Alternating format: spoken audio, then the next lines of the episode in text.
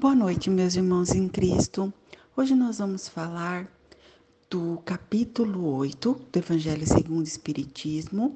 O nome do capítulo é Bem-aventurados os que têm puro coração, e nós vamos falar sobre o item pecado por pensamentos, adultério.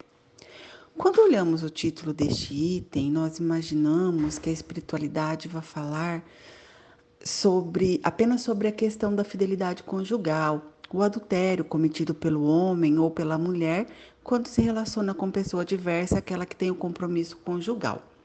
Mas esse trecho do Evangelho vai além e ensina que a palavra adultério deve ser entendida em um sentido mais amplo, já que muitas vezes Jesus a empregou para designar o mal, o pecado, todo e qualquer pensamento mal. E isso é muito verdade, verdade pois nos dias atuais a palavra adultério não se resume apenas às relações conjugais. O termo se estendeu com o passar do tempo e é sinônimo de fraudar, falsificar, trair, como por exemplo, como quando utilizamos o verbo adulterar.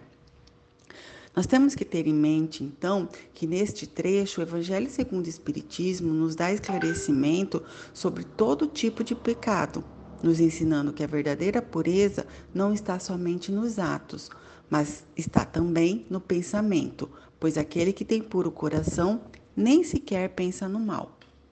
O mal, ainda que em pensamento, é condenável, pois é sinal de impureza.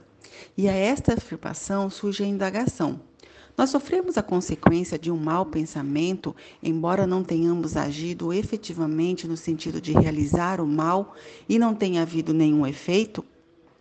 É então que a espiritualidade esclarece, diferenciando aquele que pensa e não age, que repele com energia, e aquele que pensa no mal, mas não o realiza porque não teve oportunidade para assim fazê-lo.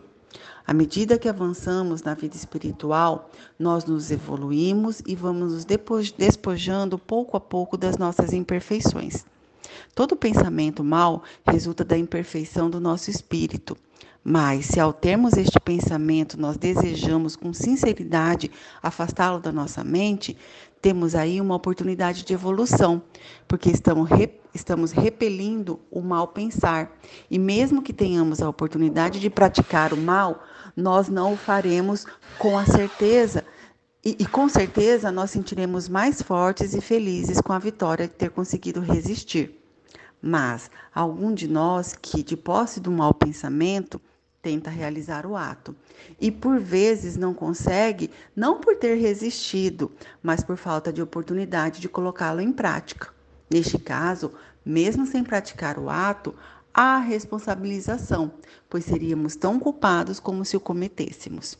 Finalizando este, este trecho, o Evangelho segundo o Espiritismo faz um resumo muito instrutivo.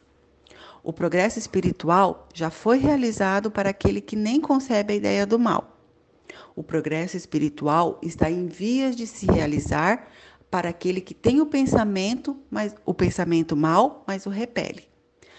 Mas aquele que pensa o mal e nesse pensamento se compraz, o mal ainda está nele com toda a força. Oremos, meus irmãos, e vigiemos os nossos pensamentos, para que cada dia nós possamos ter dentro de nós o progresso que viemos buscar nesta encarnação.